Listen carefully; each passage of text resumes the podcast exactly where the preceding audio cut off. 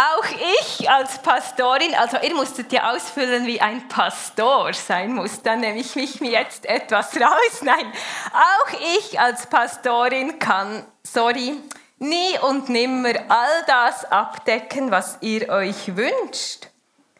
Was machen wir jetzt? Entlässt uns jetzt der Vorstand? Bevor das passiert, bitte ich euch doch noch meine Predigt zu hören, denn ich denke, einige Antworten auf die Frage, die ja alle betrifft, das Gefühl, was ich da alles machen, leisten sein sollte, zu gefunden zu haben.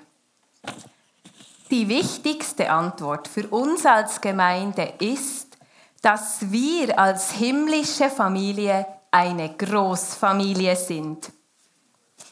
Und das ist da aufgeschrieben und kommt in unser Haus, wie wir zusammen Familie sein wollen. Wir sind eine Großfamilie.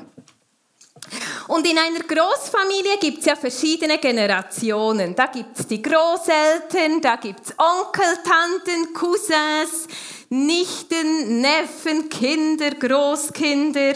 Und alle zusammen sind eine Familie. Und weil diese bei uns eben groß ist, gibt es auch mehrere Generationen. Als Gemeinde sind wir eine Großfamilie. Daheim lebt, ja, lebt, man ja heute meistens als Kleinfamilie zusammen, die Eltern mit ihren Kindern.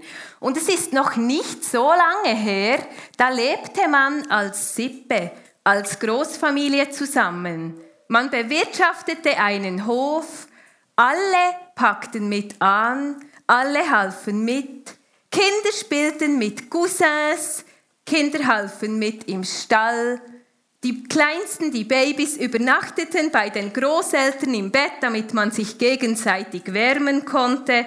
Die Tante ging mit ein paar anderen Frauen zum Dorfbrunnen waschen und so weiter. Hätten wir heute in der Gesellschaft noch dieses Modell als Großfamilie, müsste ich nicht alles abdecken. Waschen, kochen, putzen, den Garten machen, zu den Kindern schauen, sie erziehen, mit ihnen Hausaufgaben machen, ihnen ein Musikinstrument beibringen, Gäste bewirten und so weiter. Diese Aufgaben, die wurden in der Großfamilie auf, auf alle verteilt. Man mag sich fragen, wenn ich das sage, wir sind eine Großfamilie, ob wir ein veraltetes Familienmodell leben. Ich denke nicht. Ich bin so überzeugt vom Modell die Gemeinde als Großfamilie und sehe ganz viele Vorteile darin und eine geniale Idee von Gott. Einer dieser Vorteile ist, ich muss nicht alles selbst abdecken. Die Großfamilie hilft.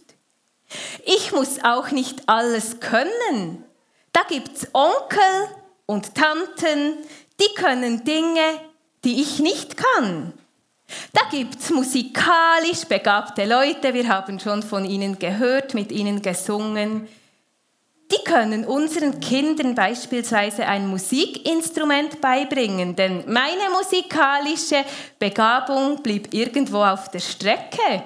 Aber ich bin so dankbar, dass eines unserer Kinder bei jemandem aus der Gemeinde in den Schlagzeugunterricht gehen konnte was für eine Ressource so eine Großfamilie ist. Ein großes Miteinander von Fähigkeiten, von Gaben, von einem Miteinander. Ich muss und kann meinen Kindern nicht alles bieten. Ich kann ihnen auch nicht alles geben, was sie brauchen. Leider, aber so ist's. Ich kann nicht mal meinem Ehepartner alles geben, was er braucht.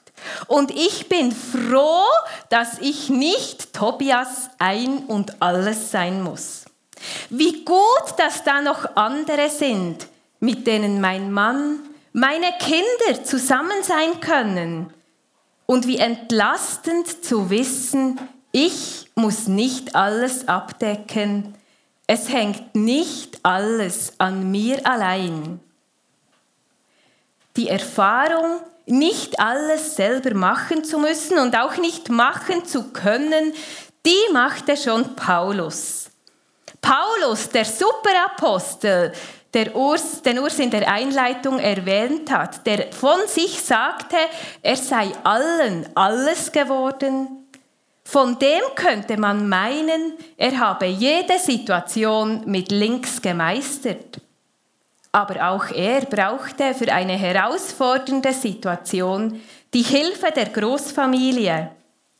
Da wollte er doch einmal mit Barnabas zusammen auf eine Missionsreise gehen und all die Gemeinden besuchen, in denen sie schon mal waren.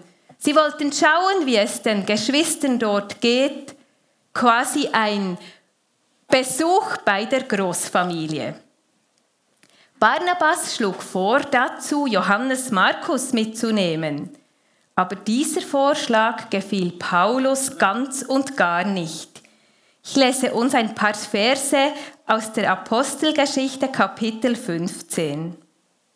Nach einiger Zeit sagte Paulus zu Barnabas, Lasst uns noch einmal all die Orte besuchen, in denen wir die Botschaft Gottes verkündet haben wir wollen sehen, wie es den Brüdern und Schwestern geht.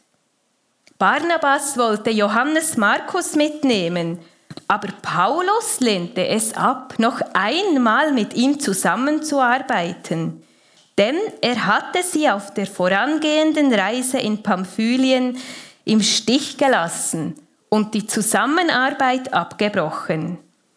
Es kam zu einer heftigen Auseinandersetzung und Paulus und Barnabas trennten sich. Während also Barnabas unbedingt mit seinem Cousin Johannes Markus auf diese Reise wollte, mussten sich Paulus und Barnabas trennen, denn zu dritt ging es nicht. Sie kamen schlicht und einfach nicht miteinander zu Schlag. Das ging nicht.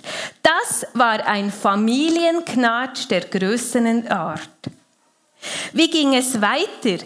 Wir lesen später dann in den Briefen des Paulus an die Kolosser und auch an Timotheus, dass er irgendwie wieder mit Markus, und da wird nur noch der Name Markus erwähnt, aber es ist derselbe, dass er wieder mit dem zu tun hatte. Und hört mal, wie er von ihm spricht. Er sagte, er richtete den Kolossen Grüße von Markus auf, aus und bittet die Gemeinde, ihn freundlich aufzunehmen. Irgendwie haben die beiden wieder zueinander gefunden. Bring Markus mit, er kann mir gute Dienste leisten, sagt ein Paulus, der vorhin gar nicht mehr mit ihm unterwegs sein wollte. Irgendetwas ist da also passiert und die beiden haben sich wieder gefunden. Wir wissen nicht was genau, aber wir wissen, wer vermittelt hat. Es war Barnabas. Nicht mal Paulus, unser Superapostel, konnte dieses Problem, diesen Streit alleine lösen. Es brauchte einen Barnabas. Der nahm sich dem Johannes Markus an, war mit ihm unterwegs, prägte ihn, zeigte ihm, was es heißt, treu zu sein und andere nicht im Stich lassen. Dank einem Barnabas konnte sich Markus verändern. Paulus allein hätte das hier wohl nicht hingekriegt. Er brauchte jemanden, der half. Nicht mal Paulus konnte alles alleine. Wie entlastend. Auch ich habe schon die Erfahrung gemacht in der Kindererziehung, dass ich nicht alles kann. Es war vor gut einem Jahr und ich hatte zu einem von unseren Kindern einfach irgendwie nicht mehr so einen Zugang. Ich merkte, dem Kind fehlt etwas. Das Kind ist ist nicht mehr das glückliche, strahlende Kind, das es als Kleinkind war. Aber ich wusste nicht, was ihm fehlte und es machte auch mich unglücklich. Dann ging unser Kind ins Jungscharlager und kam total glücklich nach Hause. So glücklich und so zufrieden, wie ich unser Kind vorher lange nicht erlebt hatte. Zuerst hat es mich verwundert, dann gestresst und dann habe ich mich gefragt, ja, was war dort wohl anders als daheim? Und fand dann die Antwort ziemlich schnell, denn es war wohl fast alles anders als daheim. was hat mein Kind dort so glücklich gemacht? Und ich merkte scheinbar etwas, das ich als Mutter ihm nicht geben konnte. Dieser Gedanke fand ich zuerst wirklich schwer für mich. Ich meine, ich will auch eine gute Mutter sein und zu merken, okay, irgendetwas braucht mein Kind, das ich nicht geben kann. Aber dann realisierte ich die Schönheit dessen, was ich da gerade erlebt habe. Da waren Jungscharleitende, da waren andere Kinder, die konnten meinem Kind ein Bedürfnis stillen, das ich nicht konnte. So einfach. Ich weiß bis heute nicht, was es war, aber es ist mir inzwischen egal. Ich bin einfach dankbar für all die Leute aus unserer Gemeinde, die sich investiert haben in unser Kind. Sie konnten ein Bedürfnis stillen, das ich als Mutter nicht konnte. Wie wunderbar, wie entlastend zu merken, in der Gemeinde, in der Großfamilie von Gott muss ich nicht alles selber. Das sind ganz viele Bezugspersonen, eben die Onkel, Tanten, Cousins, Nichten, Neffen, Großeltern, die helfen die helfen, weil die gehören auch zur Großfamilie. Und gerade dieses Erlebnis mit unserem Kind hat mir einmal mehr gezeigt, wie fest die Gemeinde, eben die Familie, die Großfamilie ist. Der zweite große Vorteil, weil wir eine große Familie sind, ist der, dass ich nicht alles selbst erleben muss die Gemeinde erlebt. In einer Zeit, in der das Individuum extrem hochgeachtet wird, hat der Einzelne oder die Einzelne oft das Gefühl, selber alles erleben zu müssen. Ganz nach dem Motto, nur was ich erlebt habe, gibt's auch wirklich. Wir machen uns selber Stress, indem wir das Gefühl haben, wir müssten Heilungen, Gottes Eingreifen, Gottes Führung, Gottes Trost, Gottes Hilfe und noch viel mehr selber erleben. Natürlich nützt es mir als Einzelne in einer schwierigen Situation nicht so viel, wenn ich nicht Gottes Eingreifen erlebe. Und doch glaube ich, kann es ungeheuer entlastend wirken, wenn ich weiß, ich muss gar nicht alles selber erleben. Die Gemeinde erlebt es ja. Es reicht, wenn es die Gemeinde erlebt. Und weil ich zu dieser Gemeinde, zu dieser Großfamilie gehöre, habe ich Anteil daran. Das ist wie wenn die Schweiz spielt, irgend an einem Fußballspiel, an einer Weltmeisterschaft. Das ist, glaube ich, zwar eher unwahrscheinlich für die Schweiz, aber egal. Genau, wenn die Schweiz spielt und die Schweizer Fußballer, was sind das? Elf. Gewinnen. ja, Fußball ist nicht so mein Ding, aber ich brauche das jetzt als Beispiel. Dann lautet die Schlagzeile auf der Zeitung, wir haben gewonnen. Wir, obwohl ich, also ich meine, ich weiß nicht mal, wie viele Fußballer es braucht, habe ja wirklich null dazu beigetragen zu diesem Sieg. Aber die Schlagzeile lautet, wir haben gewonnen. Weil wir Schweizer sind, zählen wir uns dazu.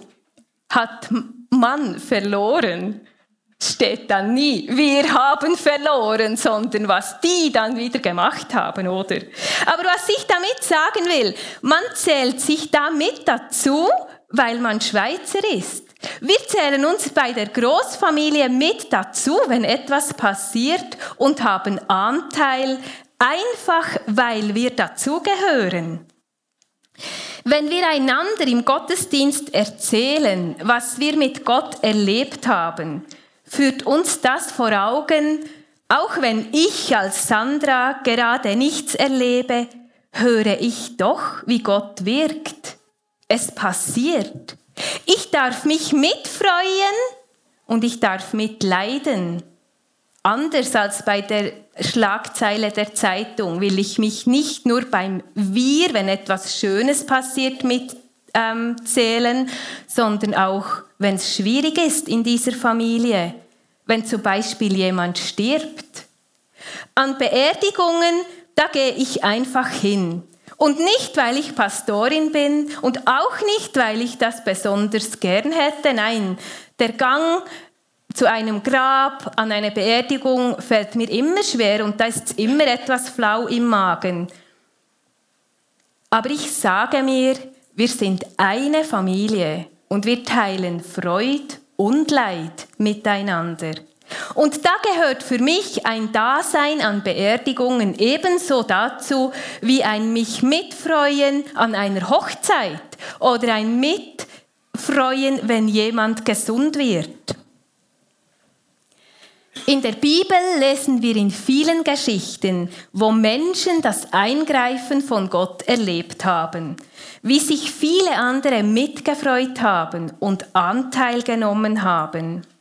Ich nehme nur die Geschichte raus aus dem Lukasevangelium, wo ein Gelähmter auf der Trage durchs Dach zu Jesus gelassen wurde. Seine Freunde haben ihn zu ihm gebracht, weil sie wussten, dass Jesus ihn gesund machen kann. Das tat er dann auch. Und wir lesen am Schluss der Geschichte, ähnlich wie eine Schlagzeile der Zeitung, eine große Erregung erfasste alle, die versammelt waren, und auch sie priesen Gott. Von Furcht erfüllt sagten sie, unglaubliche Dinge haben wir heute erlebt. Geheilt wurde ja nur einer. Aber erzählt, dass sie etwas erlebt haben, haben viele. Sie wurden nicht geheilt. Vielleicht hatten sie es auch nicht nötig. Aber sie waren einfach dabei und sie hatten Anteil an dem, was da passiert ist. Und für sie hat das gereicht. Es war für sie so genug, einfach Teil dieser Gemeinschaft zu sein, dass sie sich im Wir gleich mitgezählt haben, zu denen, die es erlebt haben. Ich muss also nicht alles selber erleben. Die Gemeinde erlebt und das reicht. Die himmlische Familie ist eine Großfamilie. Das ist kein veraltetes Familienmodell, nein, es ist eine geniale Erfindung von Gott. Eine Großfamilie entlastet in vielerlei Hinsicht. Ich muss nicht alles selbst können, ich muss nicht alles selbst abdecken, sondern Bezugspersonen aus der Gemeinde helfen, sind da andere können anderes als ich und das ist gut so. Und ich muss nicht alles selbst erleben. Die Gemeinde erlebt ja. Ich darf einfach Anteil daran haben. Und nun zurück zu unserer Slido-Umfrage. Auch wenn da ganz viele und ganz unterschiedliche Vorstellungen darüber sind, wie ein Pastor, eine Pastorin sein muss, kann ich nach dieser Predigt ganz entspannt sagen, lieber Vorstand, wir sind eine Großfamilie. Ich muss nicht alles selber abdecken und auch nicht alles selber erleben. Und ihr auch nicht. Das entlastet uns alle gleichermaßen, wie es uns in die Verantwortung nimmt, füreinander da zu sein. So ist sie eben, die Großfamilie von Gott, ein wunderbarer Gedanke.